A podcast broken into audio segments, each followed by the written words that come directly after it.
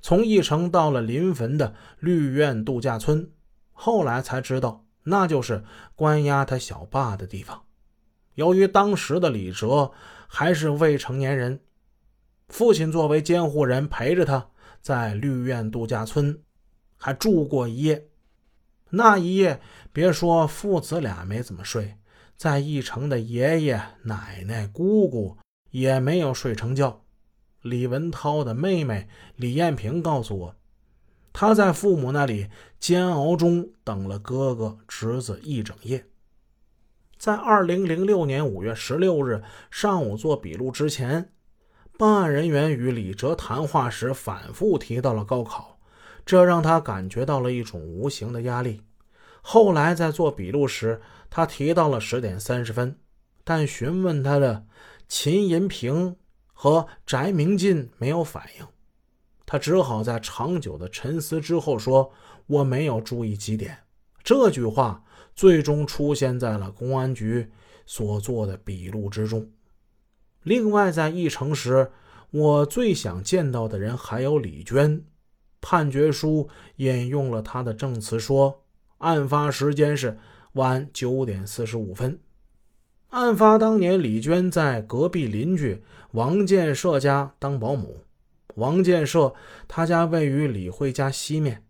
中间隔着一道三米多高的院墙。判决书里以他的证词为依据，认定案发时间为二零零三年十月二日晚九点四十五分。二零一四年四月一日上午，我和李娟约好了下午三点在她的工作单位义城县人民医院见面。可是下午，当我按时来到医院时，打她的电话时，竟然无人接听。等了半个小时，依然没有和他联系上。我决定到他上班的科室去找他。先在大厅宣传栏里优秀护士的照片中寻他，没有。又问了 N 个白大褂，终于找到了。他现在在一个科室里做医疗费的统计员。到了他所在的科室。当班的同事惊讶地告诉我：“李娟上午就请假了，说她下午不过来了。你们怎么没有约好呢？”我听了这话，心里很生气。难道就这样要在义城县过个愚人节吗？我决定，他不在我也不离开，并且故意在他的科室所在的走廊里徘徊。这时，护士站里不时有人伸出头看我一眼，这就是我想要的结果。我相信他们一定会向李娟通风报信的。果然，不到半个小时，李娟给我打来了电话。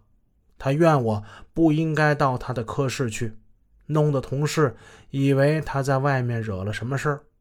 她说她的一个亲戚上午搬家，临时请了假，她把约好我们见面的事情给忘了。他在电话里并没有表达一丝的歉意，这已经不重要了。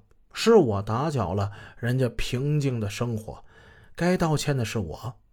上午我已经向他说明了来意，想必中午他一定是向人家征求了意见才决定避而不见的。最后他只愿意在电话里跟我聊聊，于是没有机会铺垫，我只能单刀直入的向他核实案发的时间。案发第二天早上，公安找你做过笔录是吧？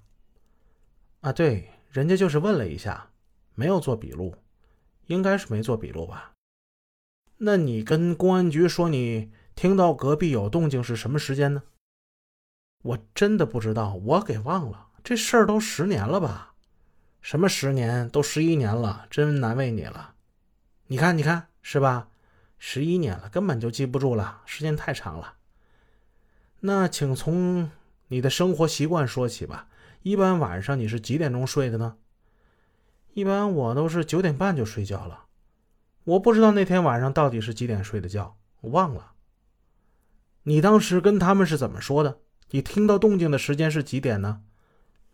应该是九点左右吧，应该是吧。一般九点半我就睡觉了，而且我在他家是后院住，不在一个院。出事的地方是前院嘛？请问判决书你看到没有？里面说你听到男女的争吵，还有东西倒了，你到底听见没有？哎呀，这事好几波人问过我，那肯定是后半夜我听见的。